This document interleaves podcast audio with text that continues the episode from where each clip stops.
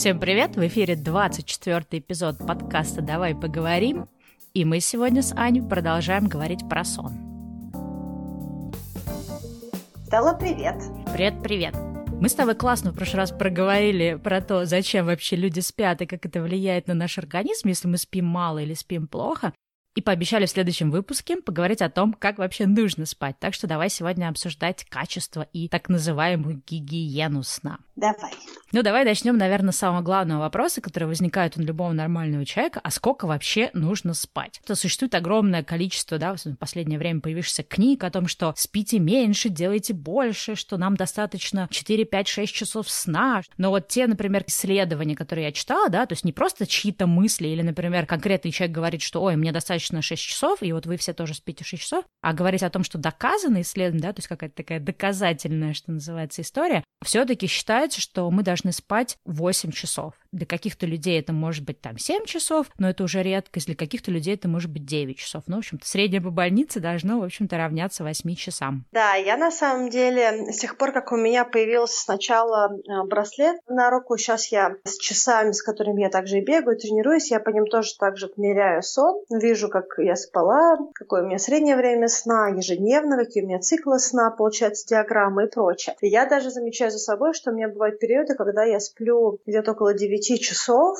и для меня это очень комфортно. То есть я ложусь в адекватное время, встаю в адекватное время, и я не чувствую, что я провела слишком много времени в постели, да, то есть есть ощущение, что я выспалась. А еще для меня на самом деле было открытие, что а, для того, чтобы спать 8 э, часов, нужно проводить в постели 9 часов. И мы не выключаемся сразу, мы не пробуждаемся мгновенно, плюс есть еще определенные нюансы. Когда мы на какой-то момент просыпаемся ночью, да, такие тоже бывают. Эта длительность, она меняется в зависимости от возраста человека. Для 25-45 приблизительно, да, чуть-чуть раньше, чуть позже. А для того, чтобы спать хорошо 8 часов, нужно заложить 9 часов на время в постели. Я хотела сказать следующий блок, важный в гигиене сна. Это все, что связано с тем, что на самом деле исторически мы спим тогда, когда приходит ночь. Наши биологические ритмы, они привязаны к тому, что когда светло – это день, а когда темно – это ночь, и нам нужно спать. Но из-за того, что сейчас в мире появилось огромное количество устройств, такие как смартфоны, телевизоры, компьютеры, какие-то даже часто в доме установлены холодного типа лампы и прочее,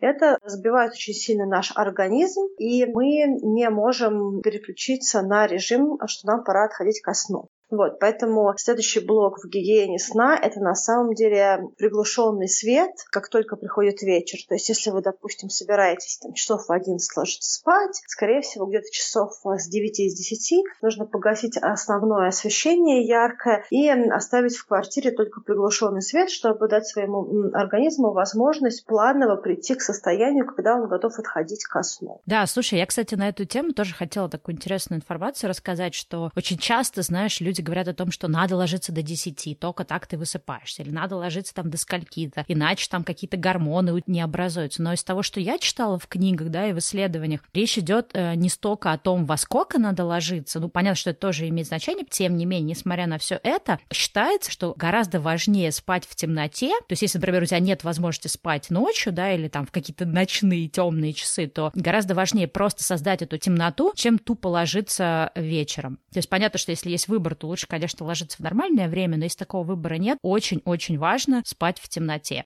И вот да, то, что ты говорила, что темнота — это в том числе отсутствие всяких каких-то приборов, которые какой-то свет излучают. И, в принципе, например, те люди, которые спят там с ночником, потому что им кажется, что так им комфортнее, это для организма это не очень хорошо.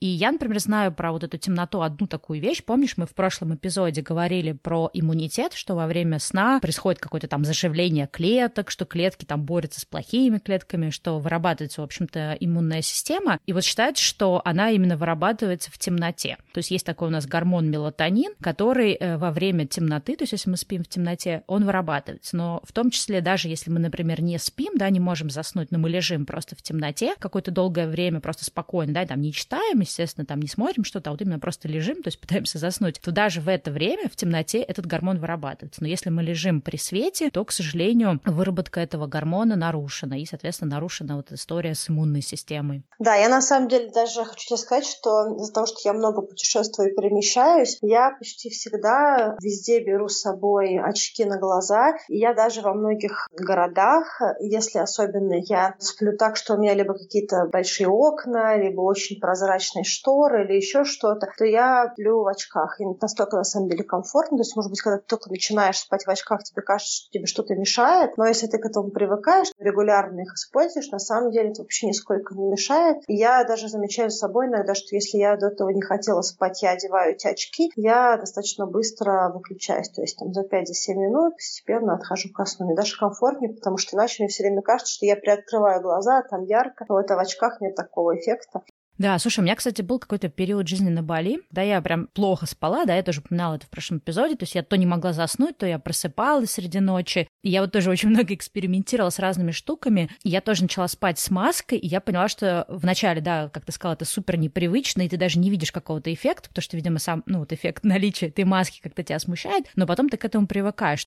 Еще одна штука э, того, что была тишина, то есть помимо того, что было темно, хорошо, чтобы было тихо, да, чтобы ничто не отвлекало. Если есть какие-то приборы, которые монотонно тикают, есть люди, которые ок с этим. Мне это не нравится, да, то есть я люблю, чтобы была полная тишина, включая, чтобы человек там соседний спящий с тобой рядом на кровати тоже никаких звуков не издавал. Но при этом был жив. Да, но при этом был жив. То есть если идет речь про храп, или там есть люди, которые разговаривают во сне. Я даже, когда это изучала, что с этим делать, э, я стала читать о том, что очень многие люди спят, например, например, э, с берушами. Я, на самом деле, пробовала много разных беруш, от обычных каких-то, знаешь, которые вот в аптеке продаются такие поролоновые, или как вот они, знаешь, такие мягкие штуки, до каких-то восковых. В общем, я много-много всего испробовала. Сейчас у меня есть какие-то такие, что называется, продвинутые беруши, которые похожи немножко, знаешь, что... Елочка. Ну да, что-то типа елочки. Самое главное просто, что я до этого пробовала какие-то берушки, которые э, мы используем для серфинга, да, чтобы вода не попадала, но они полностью непроницаемые. Но минус таких беруш в том, что не поступает воздух, и это, наверное, не супер хорошо, да, для что ты там затыкаешь полностью ушной канал. Сейчас я нашла на, ну, вот на Амазоне какие-то, по-моему, за 20 долларов, которые позволяют, э, ну, поступать этому кислороду, но при этом они э, поглощают шум. То есть, если кто-то что-то такое ищет, то ищите те беруши, которые, например, рекомендованы для диджеев или для людей, которые работают, например, там на концертах, да, где очень высокий шум, строительные беруши, в общем, что-то такое. Как раз эти беруши, про которые ты сказала, которые пользуются на концертах, я первый раз, на самом деле, в Финляндии купила для концерта. Э, мне нравилось то, что они еще при этом на веревочке. Потому что когда ты спишь, и у тебя вылетает одна штучка, это беруши из уха, то тебе еще нужно с просонья ее где-то найти в кровати. Это такой особенный квест. А еще, кстати, знаешь, э, я тут недавно видела, что у одной компании, которая делает наушники, они сделали какие-то супер крутые беруши, которые, знаешь, что есть э, наушники шумоподавления, и есть вот беруши а-ля слэш-наушники, но они, то есть они не для звука, они чисто для сна. Я даже хотела их купить, но они оказались каким-то вообще супер адским ценом, там типа 200 долларов. Но я читала отзывы, что это не только для сна, да, но в том числе для работы им они нужны. Говорят, что это стоящая покупка, но чисто для сна я, конечно, не готова настолько потратиться, но даже вот такие сейчас штуки в современном мире изобретают, чтобы чтобы улучшить качество сна, чтобы ты там не слышал храп партнера или там, если ты живешь в городе, да, у тебя какие-то шумы там с улицы и так далее. Слушай, ну мы сейчас поговорили о том, как э, помочь себе качественно спать, но мы еще тоже не проговорили о таких вот вещах, что есть определенные так, так называемые дисрапторы сна, как это по-русски, да, раз, разрушители сна, которые тоже, в общем-то, надо иметь в виду, и давай сейчас про них поговорим, потому что можно, конечно, создать себе темноту, заткнуться берушами и одеть маску, но если, например, ты перед сном делаешь определенные вещи, которые будут мешать качеству сна, то это тоже все бессмысленно достаточно. И я говорю о таких вещах, как алкоголь, кофеин и прочие стимуляторы, есть, в принципе, вообще исследование о том, что если человек страдает бессонницей, ну или там проблемы заснуть, да, там часто просыпается, то ему нужно на какое-то очень долгое время вообще полностью отказаться от алкоголя, кофеина и прочих стимуляторов и посмотреть, да, на эффект. Понятно, что за один день-два это эффект не будет виден, но в долгосрочном периоде ты можешь увидеть, что, может быть, там твоя бессонница, да, она начнет э, отступать, что называется. И, кстати, вот это, на самом деле, для меня была очень грустная новость, потому что я из тех людей, которые, если, например, я там вечером стрессану, то мне кажется, что выпить бокальчик вина и расслабиться, то есть ты такой расслабился и типа пошел спать. Но когда я стала читать исследования, оказалось, что даже если это тебе помогает засыпать, то качество твоего сна от этого сильно страдает, то есть спишь ты плохо. Качество сна не просто страдает, опять-таки в той книжке, которую мы приводили в прошлый раз, автор говорит, что если мы пьем какой-либо алкоголь после обеденное время, алкоголю требуется 8 часов, э, даже если это бокал вина, просто бокал вина, для того, чтобы покинуть наш организм. И когда мы ложимся спать, и у нас есть еще какой-либо алкоголь, мы просто физически не можем уйти на нормальное время в фазу глубокого сна. То есть мы никогда не засыпаем глубоко. То есть сон достаточно тревожный, поверхностный, мы много просыпаемся в течение сна, и как результат мы не выспавшиеся и тревожные. Почти такой же эффект на самом деле наносит э, кофеин, что для меня огромное расстройство, и не просто кофеин, а определенные виды чая. Туда же входит шоколад, ну, в принципе, Кока-Кола тоже, да, обладает кофеином, то есть какие-то вот такие напитки. Да, да, да. А я, на самом деле, из тех людей, которые может выпить кружечку кофе и пойти спать. То есть вот есть люди, которые говорят, о, если я выпью кофе, я не усну, я усну. Но оказывается, что при том, что ты и я, мы можем легко уснуть на кофеине, да, как кажется, да, после кружечки кофе. При этом есть исследования, которые говорят о том, что если ты ложишься спать после кружечки кофе, то так же, как с алкоголем, твой сон очень тревожный, ты не высыпаешься глубоко, то есть не проваливаешься в глубокий сон, и ты просыпаешься очень сильно несвежим. То, что говорит автор, что если вы выпили кружечку кофе на ночь, то, скорее всего, вам нужно выпить еще три, когда вы просите для того, чтобы войти в какое-то такое бодрое, адекватное состояние. Вот что меня на самом деле очень сильно расстраивает, потому что я никогда не воспринимаю кофе как тонизирующий напиток, для меня это просто вкусный напиток. Да, слушай, вот это, кстати, это грустная новость, потому что я тоже всегда была из тех людей, которые гордились тем, что я могу выпить, в принципе, баночку Bull, да, и спокойно пойти спать. Я всегда считала, что, наверное, у меня какое-то там пониженное давление, поэтому, в общем, на меня это не влияет. Но получается, что качество твоего сна это разрушает. Слушай, ну в связи, кстати, с этим, что мы сейчас начали вот эти да, темы говорить, да, что мешает сну, можно еще поговорить коротко о такой теме, как фазы стадии сна, потому что мы не говорили об этом в прошлом выпуске, но это, наверное, важно для тех, кто не знает. Наш сон, он не одинаков в течение ночи. И есть несколько стадий, если грубо можно разделить на две стадии, это медленный сон и быстрый сон. Та стадия, которая медленная сна, она разделяется еще на четыре стадии. То есть получается тотально у нас пять стадий, то есть у нас есть там стадия первая дремоты, потом там следующие несколько стадий, которых, да, мы по-разному к организму существуем медленного сна и стадия быстрого. Грубо говоря, как это исследуется? Человека подключает к энцефалограмме его мозг и смотрит, что происходит. На разных стадиях у человека может по-разному работать пульс, то есть он может там учащаться, э, замедляться. По-разному даже работают такие вещи, как мышцы. То есть, например, там на стадии быстрого сна происходит, да, определенный момент там паралич наших мышц. То есть мы на самом деле по-разному, в общем-то, проживаем этот сон. И вот эта информация, она очень важна как раз э, для того, зачем нам нужен длинный сон. То есть если мы спим только какими-то короткими отрезками, да, например, если мы это делаем просто вынужденно, то есть мы, например, не можем спать больше, чем там несколько часов, потому что мы поздно легли, нам надо рано вставать, либо же, да, почему мы вот говорили про качество сна, либо постоянно просыпаемся в течение ночи, там, будь шума или там еще чего-то, то получается, что мы свой сон нарушаем, и мы сбиваем эти стадии. Потому что стадии так устроены, что мы постепенно, да, там мы прошли одну стадию, потом проходим вторую, третью, четвертую, пятую, и они должны проходить последовательно. Если мы проснулись на второй стадии, то когда мы заснем снова, мы начнем с первой. То есть мы каждый раз будем проходить первые стадии и не доходить до последней. При том, что все стадии имеют значение, потому что те штуки, о которых мы говорили в прошлом выпуске, да, там организм, восстановление, работа мозга, память, то есть они, вот эти разные штуки происходят на разных стадиях. Поэтому, в общем-то, все стадии важны, и поэтому важен длинный сон. Да, я хотела еще сказать, что на самом деле вот эти вот циклы, про которые ты говоришь, что, что организм проходит все стадии, почему еще важен длинный сон? Чем дольше ты спишь, тем длиннее фаза быстрого сна, да, то есть с каждым последующим циклом она нарастает. Таким образом, у нас есть возможность высыпаться гораздо лучше, да, соответственно, если мы обрываем раньше, у нас цикл, он при том, что он одинаковый по длительности, он более наполнен вот этими более поверхностными видами сна. Чем дольше мы спим, тем качественнее наш сон получается на выходе.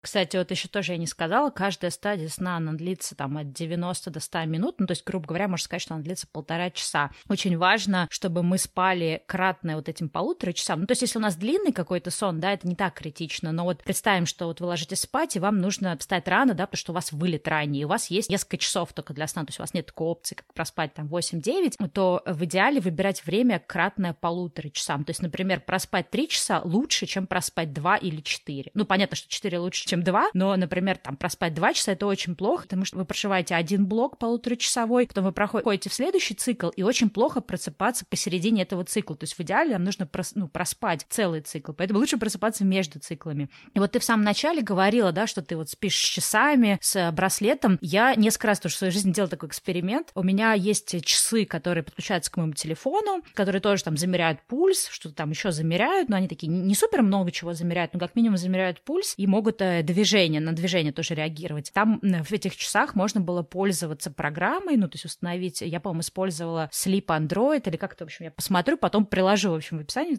Эта программа, во-первых, замеряет твои вот стадии сна, эти циклы, когда ты там заснул, они смотрят на то, э, двигаешься ты, не двигаешься, потому что это тоже влияет, потому что, например, на стадии быстрого сна у тебя происходит паралич мышц, то есть ты не можешь в это время двигаться. Соответственно, эти часы знают, что если ты там пролежал столько-то времени, не двигаясь абсолютно, значит, у тебя вот эта стадия сна. Плюс они смотрят также на твой пульс, потому что только не движение, да, оно, ну, как бы, оно может быть ошибочно, может быть, ты просто лежишь, не двигаясь, но также смотрят по пульсу, когда он там падает, поднимается, тоже это на цикл влияет. И вот что самое интересное, в этих часах можно было включить такой умный будильник, который тебя именно будет между циклами. То есть ты, например, говоришь будильнику, что мне надо проснуться примерно в районе 8 утра, но я могу проснуться на час раньше, могу проснуться на час позже. То вот эти часы, зная, что вот у меня вот есть эта вилка, да, там час, полтора, два, они э, выберут разбудить меня в то время, когда я буду между вот этими циклами, да. Достаточно прикольно, я пробовала это делать, и считается, что это вроде как бы тоже влияет на качество твоего просыпания, то есть тебе проще, ну не то, что даже проще проснуться, но ты себя по-другому ощущаешь, когда ты проснулся в правильное время. Да, это очень классно. Вообще, на самом деле, интересно наблюдать за этой диаграммой сна. Когда читала книжку, там, допустим, про тот же алкоголь, я замечала прям, что у меня вообще почти нет глубокого сна. Ну, то есть вот прям ты смотришь на эту диаграмму, видишь, что несколько раз ты просыпался, и несколько раз у тебя был совсем такие вкрапления глубокого сна. Все остальное — это очень поверхностная история.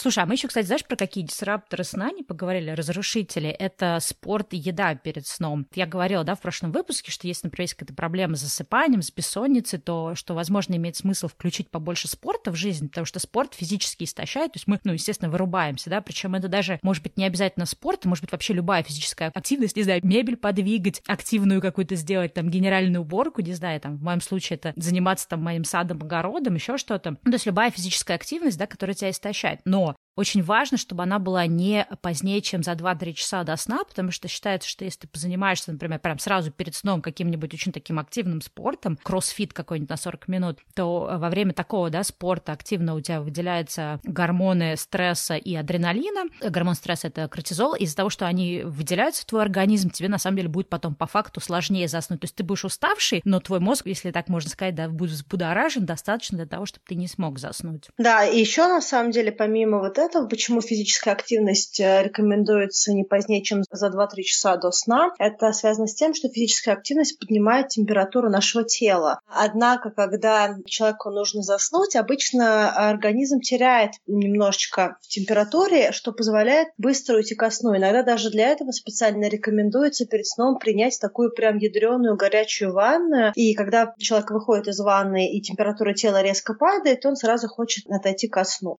Физическая активность мешает этому процессу, потому что температура тела поднялась. Но я так понимаю, что если, например, это какая-то просто спокойная прогулка перед сном, да, которая никак тебя, в общем-то, не взбудоражит физически, то это ок. Имеется в виду именно такой вот истощающий твой, твои силы спорт. Кстати говоря, у меня был период в Австралии, что я ходила каждый вечер, по-моему, я месяц или полтора, ходила по 5 километров перед сном. В среднем это около часа. На самом деле у меня, мне кажется, сильно повысилось качество сна в этот период. Это была не какая-то очень динамичная прогулка, да, просто в среднем темпе я ходила. Я возвращалась, принимала горячий душ и просто практически мгновенно выключалась. Но, опять-таки, разные организмы по-разному реагируют на какие-либо физические тренировки, включая даже прогулку, поэтому я думаю, что это достаточно индивидуально. Я, в принципе, после бега засыпаю. наверное, это нехорошо.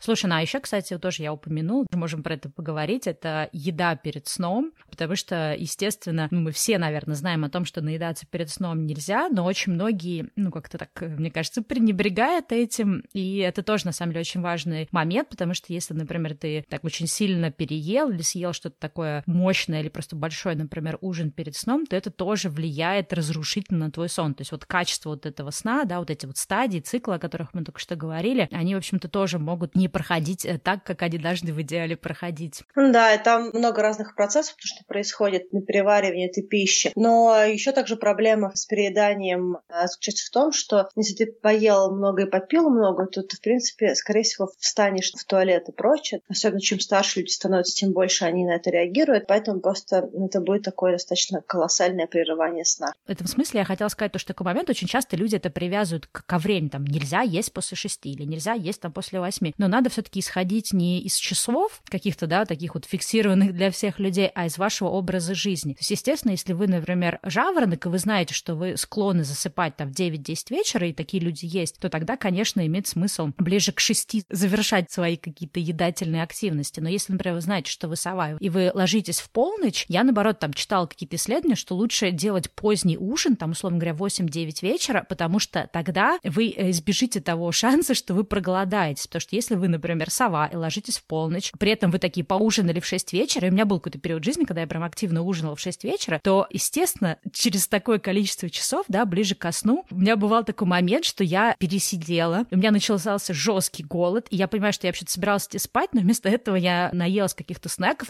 поэтому тут тоже такой важный момент, привязывать это не просто к какому-то расписанию дня, а именно привязывать к тому, чтобы это было, условно говоря, за 2-3 часа до момента, когда вы обычно ложитесь спать. То есть не когда вы себя э, обманываете тем, во сколько вы пойдете спать, а когда вы все-таки реально планируете идти спать. Да. Я хотела еще такую тоже интересную вещь сказать с точки зрения гигиены сна и каких-то советов по засыпанию. Для меня тоже было определенным откровением в какой-то момент времени. Иногда бывает, что ты лежишь в кровати и не можешь уснуть. Ты ворочаешься 15 минут, 20, 30, 40. И вроде как ты хотел лечь пораньше, а сна не в одном глазу, и ты уже начинаешь тревожиться от того, что не можешь уснуть. Так вот, оказывается, что если человек не может уснуть больше, чем 20 минут, то есть в постели проводит и все никак не засыпает, то рекомендации профессионалов на самом деле встать, уйти из этой комнаты, если есть такая возможность, и перейти в другое пространство, где приглушенный свет, сделать какую-то расслабляющую активность, к примеру, примеру, почитать какую-то книжку, пока не почувствуешь, что ты начинаешь засыпать. Должна быть какая-то именно расслабляющая активность, и свет обязательно должен быть приглушенным, не ярким, чтобы постепенно организму помочь прийти в это состояние сна. Если есть такие люди, которые умеют медитировать, я просто к ним не отношусь, то медитация на самом деле хорошая альтернатива расслабляющему какому-то отрезку времени, книги и прочее. То есть можно помедитировать, немножечко себя успокоить, привести в состояние, готовое ко сну. И потом обратно вернуться в постель и уже тогда отключиться. Очень сильно не рекомендуют продолжать лежать в кровати, пытаться уснуть. Нам гораздо проще переключиться и уснуть, чем продолжать ворочаться в попытке заснуть. Слушай, ну говоря вообще про бессонницу, тоже хотела сказать такой момент, что есть такой замкнутый круг, да, такая vicious circle, то, что называется, то, что люди очень сильно переживают из-за бессонницы, да, из-за того, что они не могут заснуть, они переживают, что я, наверное, не смогу заснуть, еще что-то, и это на самом деле генерит в итоге бессонницу. То есть, как бы, чем больше ты переживаешь, чем больше ты думаешь, да, тем больше, соответственно, ты нервничаешь, у тебя повышается гормон стресса, и тем сложнее тебе заснуть. Ну, как я, во-первых, уже говорила, да, если ты находишься в темноте и просто лежишь спокойно, то это уже достаточно для того, чтобы вырабатывался мелатонин, вырабатывались там нужные гормоны, происходили какие-то процессы в организме. То есть уже вот понимание того, что на самом деле уже что-то там пошло и уже полезно, да, для организма. А второе, то, что я поняла, что если у меня бывают какие-то такие периоды, действительно, что я легла в кровать и вообще часто там ворочаюсь и вообще не в одном глазу, то я действительно могу встать и пойти поделать что-то. И я понимаю, что лучше я в этот день не засну, да, рано, и, может быть, на следующее утро просплю позже, или, например, если мне надо будет проснуться, я как-то проснусь рано, не высплюсь, то есть, по крайней мере, на следующий день зато я засну. Период, когда я прям вообще не могла заснуть, и для меня, например, это часто было связано с двумя вещами. Либо это какой-то общий стресс, да, то есть какая-то такая вот, ну, может, какой-то проблемный период в жизни, может быть, очень много всего происходит, и даже не то, чтобы это плохое что-то происходит, но просто, знаешь, вот то, что такое состояние, когда голова кругом. Либо, наверное, в моем случае это переизбыток впечатлений, информации, эмоций, всего, то есть когда у меня очень много происходит происходит проектов, я начинаю в себя там запихивать очень много всякой информации, связанной с этими проектами, у меня появляется, соответственно, как ответ огромное количество идей, мыслей, я пытаюсь принять какие-то решения, вот там, как мне развивать такой проект, как развивать секой проект. Соответственно, я ложусь в кровать, и вот эти мысли, они просто каким-то бешеным роем э, в моей голове крутятся, вертятся, и я вообще не могу заснуть. И когда это стало происходить, я тогда как раз и начала читать всю эту информацию про сон, про то, в общем-то, что и как это все влияет, я поняла, что лично мне, как человеку, который, во-первых, сова, то есть для меня, в принципе, да, не свойственно ложиться рано, более того, для меня свойственно быть более активной второй половине дня. То есть очень часто мой рабочий день выглядит так, что вот именно где-то в 4-5 часов я сажусь и начинаю делать какие-то такие вот серьезные задачи, требующие концентрации, там что-то такое вот, в общем, работать, да, по сути. И естественно, что к вечеру я могу быть такая вот раззадоренная, что заснуть мне бывает очень сложно. И для меня было очень важно внедрить в свою жизнь какие-то вот именно ритуалы отхода ко сну, то есть какие-то прям правила жесткие. И вот об этом тоже хотела поговорить. Для меня, например, это однозначно никакого телефона или компьютера в кровати. То есть если раньше я могла себе позволить с телефоном или там даже с ноутбуком залезть в кровать, типа сейчас я что-то еще доделаю, потом засну, сейчас вот для меня это прям правило номер один, что этого не должно происходить. Плюс э, в какие-то периоды жизни, когда прям совсем все плохо с засыпанием, я стараюсь, например, там за два часа до сна перестать пользоваться каким-то гаджетом, где все выпрыгивает, светится, ну, как мы уже говорили, да, в том давнем выпуске про соцсети, про интернет, да, где очень много всякого мелькает, и это тоже тебя как-то раздражает, ну, твой мозг. Ты знаешь, у меня на самом деле нет особых проблем с засыпанием пока что, к счастью, ночью, но я убираю телефоны подальше от кровати. Я стараюсь не держать их прямо непосредственно около себя, и даже когда мне нужно их поставить зарядить, они все в одной комнате, но я обычно их отодвигаю где-то на 2-3 метра, чтобы у меня не было вот этого вот хватательного рефлекса, когда ты засыпаешь, что-то подсмотреть, что открыть. Обычно в этот момент, когда ты ложишься спать и начинаешь отключаться, тебе сразу начинают, ну мне, по крайней мере, очень активно приходить всякие мысли, mm-hmm. идеи, какие-то действия, которые я не сделала, либо хотела сделать. И вот прям у меня куча порывов начать кто-то все это записывать и прочее. Mm-hmm. И советы типа записать аудио, то есть ну, как бы самому себе, чтобы не тратить время. Это же еще ресурс. Чем дольше ты пишешь, тем бодрее ты становишься. Это обычно приходит в таком состоянии где-то полусна, да, когда ты начинаешь уже дремать, и вдруг просто миллиард вещей всплывает. Как бы нажать на кнопочку, даже особо не открывая глаза,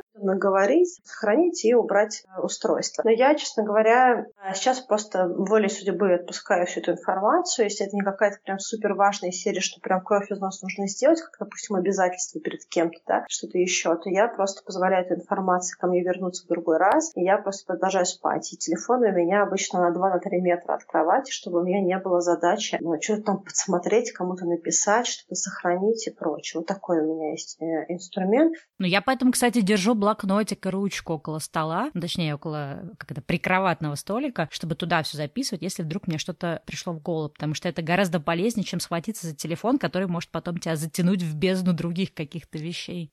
Очень, кстати, важная информация про всякие такие мешающие сну вещи — это история с голубым светом. То есть, да, то, что по-английски называется blue light. То есть все вот гаджеты, которыми мы пользуемся, будь то компьютер, будь то, там, не знаю, iPad, телефон, все что угодно, да, они все излучают э, голубой свет, который считается, что он разрушает мелатонин. Мелатонин — это гормон, который у нас образуется во время сна. Если, например, ты перед сном очень активно зависаешь с какими-то гаджетами, то это тоже влияет и на твою способность заснуть, но даже если ты, например, хорошо засыпаешь, это влияет на качество сна. Это вот такой вот момент. С, с этой точки зрения, ну, я думаю, что, наверное, многие уже про это слышали, потому что, мне кажется, про голубой свет все говорят. Если вдруг кто-то не знает, то, в общем-то, есть э, специальные программы, а в телефоне в некоторых даже встроена функция, да, для того, чтобы подавлять голубой свет э, в вечернее время. То есть в идеале, да, например, после заката сделать так, чтобы там твой компьютер или твой телефон э, меньше проецировал голубого света, а больше такого желтоватого. Вот это на самом деле достаточно важная история. У меня, кстати, уже очень много лет и на телефоне, и на компьютере. На компьютере у меня стоит какой-то, стоял раньше какой-то плагин, сейчас, слава богу, это все автоматически. Ну, кстати, в связи с этим я еще хотела тоже такой важный момент сказать, что есть огромное количество людей, которые читают, например, например, книги с телефона или с айпада, вроде как удобно. Я, на самом деле, большой противник этого, и в том числе по причине вот этого вот голубого света, потому что это получается, что ты излишне себя нагружаешь им, да, а он не супер полезен. Особенно, например, если ты и так там весь день проводишь за компьютером, да, в смысле такая вот какая-то профессия. Получается, что мы и так проводим времени очень много в телефоне, если еще и книжки тоже читать, особенно те люди, которые много читают книг. Я вот по этой причине как раз и купила себе Kindle, да, где нет вот этого свечения. Ну, тоже, на самом деле, это очень такой для меня был решающий фактор читать именно с Kindle и не читать с телефона никаких книг. Я тоже, на самом деле, хотела поделиться такой интересной историей по поводу ритуалов, которые есть. Мне про нее рассказал как раз мой сосед, когда я жила в Австралии. Если я перед сном э, принимаю душ, мне потом достаточно сложно уснуть, потому что после душа я достаточно бодрая. Вот. И мне мой сосед тогда как раз рассказал, что он именно поэтому, когда приходит с работы и знает, что он никуда не планирует сегодня вечером идти, он принимает душ сразу, то есть когда он только зашел домой, и переодевается в домашнюю одежду. Таким образом, пока у него длится вечер, он расслабляющими своими активностями себя доводит в состояние, когда он хочет спать, и он просто раздевается и идет спать. Максимум там почистить зубы, если он ел после этого. Кажется, что это очень классная история, особенно для тех людей, которые приходят домой, делают какие-то вещи, и потом идет принимать душ прямо непосредственно перед сном, и не может потом полчаса уснуть. Слушай, ну у меня, кстати, э, тоже есть опыт с ванной. Я стала принимать теплую ванну перед сном. На меня это очень классно работает. То есть, знаешь, вот все эти советы, хотите расслабиться, примите ванну. В первый раз, когда я приняла ванну, ну, я, в принципе, такой человек, который не умеет расслабляться, я все время такая, на, не знаю, как это объяснить. В тонусе. Э, да. Ну, то есть даже, знаешь, когда я прихожу на массаж, мне говорят, расслабьтесь. Я такая говорю, ну, это вообще я расслаблена мы такие, да, ваши мышцы так не выглядят. Ну, короче, я начала принимать эту ванну, первый раз я такая, ну, что-то непонятный эффект. Но со, со временем мне это реально стало помогать. Хотя где-то я читала, что супер горячая ванна, это на самом деле тоже плохо, что это, наоборот, тебя как-то будоражит, то есть должна быть какая-то адекватная ванна. Но для меня лично вообще ванна работает. То есть я, э, знаешь, как у меня это работает? Я уже когда закончила там все свои дела, я отправляюсь в ванну с книжкой, я могу лежать какое-то время в ванной, читать книжку, и вот, наверное, вот этот эффект того, что э, я лежу в ванне, и при этом я делаю что-то такое супер простое, да, читая книжку, ну, то есть не в телефоне однозначно сижу, наверное, вот комплекс вот этого всего для меня работает. Потом, естественно, переодеваюсь в пижамку, иду спать. Я знаю, знаешь, что э, влияет? Считается, что если ты э, замерз, то тебе сложнее заснуть. То есть, наверное, вот так работает теплая ванна, что ты согреваешься. Видишь, в книжке написано, что это работает за счет смены температур. То есть mm-hmm. ты себя распарил, а выходишь из ванны, и у тебя падает температура тела, потому что в комнате прохладнее, чем было в душе или в ванной. Соответственно, от падения температуры тело сразу готовится ко сну, потому что обычно, когда мы засыпаем, мы немножечко теряем в температуре. Mm-hmm. Именно поэтому, знаешь, иногда бывает, что ты вроде ложился, тебе было нормально, а потом ты в какой-то момент чувствуешь, что ты как будто бы замерз во сне. Я все время так чувствую. Мы теряем градусы, а если у нас одежда не компенсирует или там одеяло не компенсирует вот эту смену градусов, то, в принципе, можно почувствовать вот эту вот прохладу. Что мы спим все время немножечко ниже температуры тела, чем когда мы бодрствуем. Слушай, а, кстати, про прохладу тоже хотела такой момент проговорить. Мне кажется, есть, ну, я не знаю, из моего какого-то такого советского прошлого, есть какая-то такая идея, в которой в том числе, мне кажется, мои там родители мне внедряли, что спать надо в холоде, знаешь, вот какая-то такая вот история, что спится лучше и что это лучше, полезнее для организма. Но, насколько я понимаю, исследования, которые делались вот последнее время, они этого совершенно не доказывают считается, что спать надо в комфортности. То есть, если тебе холодно, когда ты спишь, это вообще не полезно. И, например, с точки зрения да, там, советов, э, считается, например, полезным проветрить помещение, да, то, чтобы ну, свежий такой был воздух. И, например, если в твоем доме, в твоей квартире, там, комнате прохладно, то обязательно должно быть очень теплое одеяло. Но вот эта книжка, которую мы тоже говорили в прошлый раз, Why We Sleep, он тоже говорит о том, что должна быть температура 60-65 градусов Фаренгейт. Получается 16-18. Это температура комната именно. То есть, соответственно, если ты мерзлявый, то у тебя просто должно быть одеяло, которое компенсирует. Я не помню, я рассказывала, кстати говоря, эту историю или нет. Когда э, мне было 14 лет, и я поехала в Лондон по обмену школьниками, да, там на пару недель, жила в семье. Мы с моей одноклассницей жили на самом последнем этаже. Фактически мы жили на чердаке. Вот, у нас была кровать двухъярусная под скосом крыши. Каждый вечер к нам приходил папа семейства и отключал батарею.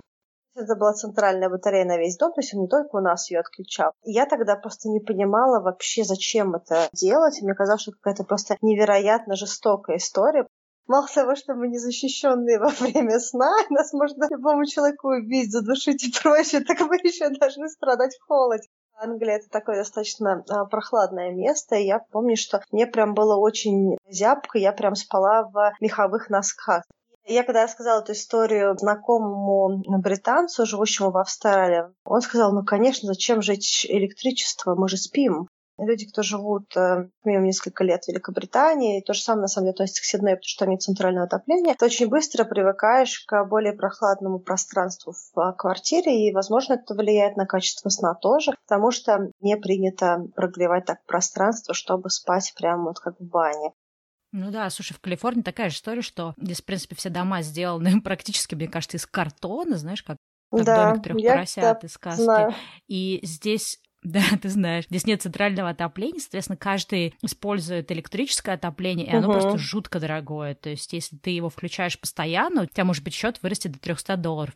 Так, ладно, давай вернемся к сну. Знаешь, о чем мы не поговорили вообще? Мы не поговорили о таком моменте, как во сколько надо ложиться, как вообще график должен быть выстроен. Считается, что для качественного сна человек должен ложиться и вставать в одно и то же время. То есть даже если, например, я, как сова, могу ложиться позже, вставать позже, а какой-то человек, э, жаворонок, может ложиться и вставать раньше, желательно, чтобы это было все время одинаковое время, потому что когда это время очень сильно скачет и пляшет, это тоже влияет в долгосрочной перспективе на сон, и, в общем, все эти проблемы плохого сна, о которых мы говорили в прошлом эпизоде, они с нами случаются. И вот особенно, кстати, знаешь, э, меня удивило то, что большая разница вставания между э, будними днями и выходными, оказывается, очень плохо сказывается на нас. То есть, если, например, человек, условно говоря, встает в 6-7 утра на неделе, а на выходных отсыпается и спит до 11, то это прям супер вредно для здоровья. Да, да, я тоже слышала такую историю. У нас есть э, привычка ставить будильник на подъем, то есть во сколько нам нужно проснуться. Также очень э, рекомендуют ставить будильник на отход ко сну, потому что мы часто пренебрегаем временем, когда нам нужно лечь спать, таким образом искусственно сокращая на самом деле длительность самого этого сна, потому что у нас уже есть будильник, когда нам нужно проснуться. Поэтому рекомендуется иметь два будильника, чтобы у тебя было регулярное вот это вот время и длительность сна, и коридор, и время, когда ты отходишь ко сну. Слушай, а у меня, кстати, был период, когда я ставила себе будильник, то есть даже не с точки зрения начала вот к моменту отхода, ну, да, по сути, нет, хотя на самом деле ты права, да, это начало отхода ко сну, то, что я приводила раньше пример, да, я старалась там за пару часов до сна там не работать, не заниматься какими-то такими вот активностями, связанными с поглощением чего-то в гаджетах, а делать какие-то спокойные активности. И я поняла, что вот мне нужен был будильник для того, чтобы напомнить себе о том, что так, Стелла, наступил момент, когда нужно прекращать там сидеть что-то там в интернете, что-то такое делать. Кстати, знаешь, какой еще тоже интересный момент в плане там э, постоянства времени отхода ко сну? Я читала о том, что вот эта вот идея перехода на летнее время и на зимнее, это прям очень плохо. То есть, если даже эмоционально кажется, что это прикольно, потому что, типа, да, там, выигрываешь час или, наоборот, там, встаешь пораньше, потому что уже светлеет, но с точки зрения организма это прям плохо-плохо-плохо. И вот сейчас как раз в Америке перевели время, по-моему, на днях. Ну, слава богу, то, что я фрилансер, я, честно говоря, даже не заметила, что время перевели, потому что я узнала об этом уже постфактум на следующий день. Ну, потому что в часах оно автоматически перевелось. Я просто встала поздно, я так посмотрела, думаю, странно, почему я так поздно встала? Ну, вот не стандарт, даже не то, что поздно, нестандартно для себя время. Слушай, а в России сейчас перевод переводят или нет? Потому что я помню, в какой-то момент отменили это все. Вроде как. Сейчас мне переводят, но мне кто-то сказал, что на каком-то местном уровне, в каком-то регионе каким-то образом скорректировал это время. Ну, знаешь, как местное решение. Но я не знаю, я, поскольку у меня нет телевизора, новостей и прочего, я вот эти все вещи не очень узнаю, просто случайно, знаешь, кто-то что-то такое рассказывает. Я так понимаю, что время не переводит. Понимаешь, я тоже сейчас не привязана ко времени, когда я должна оказаться в каком-то месте прям особо, поэтому я даже не мониторю этот вопрос. Вроде как не переводим. Да, ну, в общем, это прям очень тоже плохо. Ну, понятно, что на это нельзя повлиять, если человек живет в стране, где время переводит. Но вот если человек может повлиять на то, чтобы вставать в одно и то же время на неделе и выходные, то считается, что это качественно улучшит, в общем, да. состояние там, здоровья и прочего-прочего. Хотя, честно говоря, ну, поскольку сейчас у меня не существует каких-то таких четких деления, да, я могу работать все выходные, а отдыхать, например, во вторник, в среду. Но я себя слабо представляю вот в то время, как вот раньше, когда я ходила в офис, что я бы в выходные, учитывая, что я человек-сова, что я я бы стала специально вставать рано. Так что я не знаю, как нормальный человек может решить эту проблему. Ты знаешь, я могу тебе сказать, что пусть мой папа всю жизнь вставал без будильника. Я не знаю, как так у него получается. Мне кажется, что за время вообще этих школьных 10 лет он проспал два или три раза. То есть, когда он сказал, а, не вставай, я проспал. И он все время вот реально встает без будильника. Практически в одинаковое время. Может быть, есть какое-то небольшое расхождение, да? Но он встает плюс-минус в одинаковое время и в будни выходные. А, кстати, знаешь, что это тоже интересный момент в связи с твоим, с твоим папой? Ну, то есть мы уже проговорили, что есть э, совы жаворонки. Для тех, кто сомневается, что это научно подтвержденная информация, могу сказать, что да, это научно подтвержденная информация. Просто не все люди относятся к тому или к другому. То есть это считается такой экстрим, да, то есть это считается как экстремальное. Вот. Есть люди, которые супер просто адаптивны.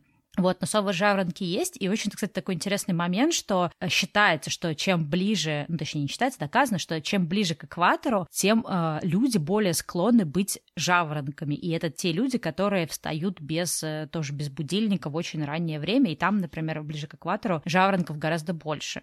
Да и к тому, что на, только на экваторе есть люди-жаворонки, я просто вспомнила тот факт, что там их гораздо больше. Я вот на Бали, кстати, это замечала, что многие балийцы, они очень рано встают. Я тебе могу сказать, что я такая, какая я есть, а я, в принципе, конечно, могу вставать рано, если я себя на этот график настрою. Чаще я, на самом деле, по жизни остаюсь подольше и просыпаюсь попозже, но когда я была тогда с тобой, в том числе в Венесуэле, на Исла Маргарита, и, на удивление, в Индии тоже, я каким-то образом самостоятельно просыпалась в 5.30 утра. Я не знаю, с чем это связано, связано ли это как-то с природой, с воздухом, с каким-то моим состоянием и что-то еще. Ну, может быть, просто разница во времени? Нет, нет, я же долго была в Индии. К тому же у меня не бывает джетлега, я очень адаптивна тьфу в этом смысле. Ну, вот, легко перемещаюсь. У меня главное правило, если мы говорим про джетлег, вообще про проблему просыпания в новых временных зонах, у меня есть одно основное правило, по которому я живу. Поскольку бы я не прилетела в новый город, я должна лечь спать в то время, когда люди, живущие в этом городе, ложатся спать. Не раньше, чем в 9 вечера по местному времени. Да, слушай, это, кстати, классно, что ты про это сказала, потому что это один из тех способов бороться с джетлегом. Я тоже стала, ну, как-то себя к этому склонять, вплоть до того, что если, например, мне представить какой-то длинный перелет, особенно, например, представь, там, если ты летишь там с Бали в Калифорнию, или с Бали в Россию, или из России там какую-нибудь Венесуэлу. То есть у тебя еще к тому же есть пересадка, и там у тебя весь э, перелет может занимать там 20, иногда 25, иногда 30 часов, да, когда это практически сутки. Я вот тоже похожему принципу следую, переставляя все часы на то время, которое будет э, по месту прилета, и я стараюсь в самолете по этому времени жить. То есть, если, например, у меня даже ночь, но я вижу, что в моей той стране сейчас день, то я стараюсь вот максимально тоже бодрствовать. И хотя это, конечно, в самолете бывает супер тяжело заставлять себя, да, не спать, потому что они же приглушают свет и так далее. Но я заметила, это тоже помогает, кстати, бороться с жетлагом, если ты сразу уже включаешься в новый этот режим. Я еще хотела сказать, какие есть два совета в книжке по поводу сна и гигиены сна.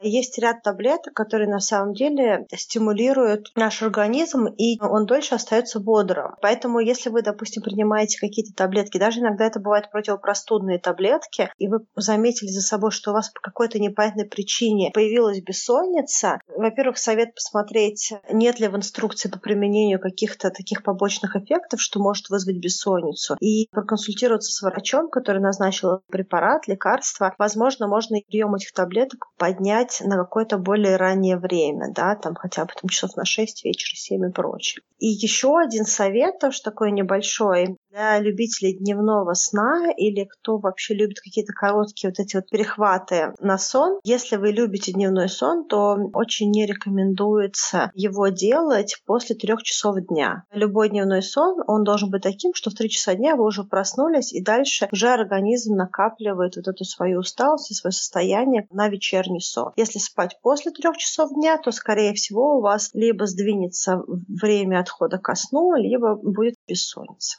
Слушай, но я тебе хочу сказать на своем опыте, что я вообще не практикую дневной сон, хотя вот у меня, например, муж, он постоянно спит днем, и при этом он может совершенно спокойно в 10-9 вечера заснуть э, просто моментально. Но он как раз вот этот такой супер яркий жаворонок, он совершенно спокойно встает в 6 утра при этом, и когда он говорит, ну что, завтра, может, выспимся, это означает, что он встанет в 7 утра. Это меня всегда очень сильно веселит, это такое, знаешь, его предложение завтра выспаться, я такая, понятно. Вот. Но если серьезно говорить, то я, например, знаю точно, что для слов дневной сон это плохая штука, потому что если я сплю днем, неважно сколько я сплю, я знаю точно, что если я сплю днем, даже если я, например, супер не выспавшаяся я в, в этот день, то моему вечернему отходу ко сну придет очень большой капец. Поэтому я себе не позволяю. Даже если я очень уставшая, я понимаю, что, особенно, знаешь, там ты как-то плотно поел, и наступает вот эта усталость от еды, которая накладывается, например, на невыспавшись, я понимаю, что мне надо это просто пережить, переждать, может быть, пойти позаниматься спортом или пойти так как-то активно погулять, потому что мне, например, вообще нельзя спать. Вот, но, кстати, знаешь, что я хотела сказать сказать относительно короткого сна, он на самом деле, то есть я так понимаю, что вот то, что говорят исследователи, да, он очень индивидуален, то есть люди должны смотреть, как на них это влияет, но самое главное, что я хотела сказать про этот сон, что есть, во-первых, такой момент, как, знаешь, как по-английски называется cat то есть это такой кошачий сон 20-минутный, то есть если, например, человек очень сильно устал, особенно если он там за рулем или он, например, где-то там на учебе, на работе, то вот такой вот поставить себе будильник на 20 минут и поспать ровно 20 минут, это очень сильно помогает, да, вот, ну, восстановить, в общем, работу организма и особенно мозга. Главное, в общем-то, придержаться этих 20 минут. Но если, например, человек э, в целом он там не выспавшийся, да, и он выбирает днем спать, то есть главное в таких ситуациях спать по циклам. То есть мы знаем о том, что цикл длится около полутора часов, желательно не спать больше полутора часов. Потому что иначе ты переходишь в другую стадию, и когда ты проснешься, ты будешь как раз в таком вот состоянии, как сказать, то, что по-английски называется гроги, да, как это по-русски, ну, в каком-то таком, э, не знаю, ворчливом, да, состоянии. То есть вот если человек выбирает дневной сон, то есть либо это должен быть какой-то такой короткий 20-минутный восстанавливающий сон, либо это должен быть э, тогда, ну, там, не больше, чем пол- полтора часа. Вот для меня, например, одна тоже из причин, почему я не могу пользоваться таким вот, да, элементом короткого сна, потому что если я заснула и я все сплю, то, скорее всего, я не смогу сама себя разбудить даже через полтора часа. То есть так вот устроен мой организм, что если я заснула, то я могу надолго заснуть. То есть у меня были какие-то вот несколько раз примеры, когда, например, я не высыпалась, я решала там днем поспать, я могла заснуть в районе там, особенно если как ты, да, то, что ты сказал, после трех нельзя спать, я могла заснуть в 6 вечера и проснуться, условно говоря, в 7 утра следующего дня. Вот, поэтому, в общем, такое, да, дневной сон это очень индивидуальный, к нему надо только что так аккуратно подходить. Я могу заснуть днем. Я на самом деле даже могу сказать, что я люблю иногда поспать, но правда, я, мне кажется, даже не сплю полтора часа, ну, не всегда сплю, иногда это бывает там минут сорок там и прочее. То есть это не будильник, да, то есть организм сам берет и меня сам будет в какой-то момент времени, просыпаюсь, встаю. Мне самое главное не наесться перед этим, потому что тогда я себя чувствую не очень хорошо, когда просыпаюсь. Я тебе даже больше скажу, что сегодня, когда мы с тобой утром поговорили, ты пошла спать. И я подумала, зачем так рано встала? Мне, наверное, тоже можно еще доспать. Я одела очки и пошла обратно, еще часа три тоже поспала. Вот. И как бы выспалась, потом пошла делать дела. Ну что, мне кажется, мы с тобой поделились такими основными мыслями про гигиену сна. Понятно, что можно еще до бесконечности какие-то вспоминать маленькие и большие детали. Если, ребята, как мы уже говорили в прошлом выпуске, у вас есть какая-то еще информация интересная на эту тему, да, какие-то интересные факты, интересные исследования, что-то, может быть, дополнительно к тому, что мы уже говорили, мы с удовольствием это все от вас тоже получим. Оставляйте нам это в комментариях на сайте подкаста или пишите нам, что называется, в редакцию. Да, и также, если вам нравится наш подкаст, вы нас регулярно слушать. Мы будем вам очень благодарны, если будете рассказывать также про нас в ваших социальных сетях, для того, чтобы больше людей могло получить полезную для них информацию, узнать какие-то вещи, которые мы рассказываем, и присоединиться к подкасту. Да, мы вам за это, как обычно, всегда очень благодарны, всегда очень радуемся видеть, что вы нас упоминаете о себя где-то в социальных сетях. Ну что, всем пока и до встречи в следующем выпуске. Пока-пока. Сладких снов.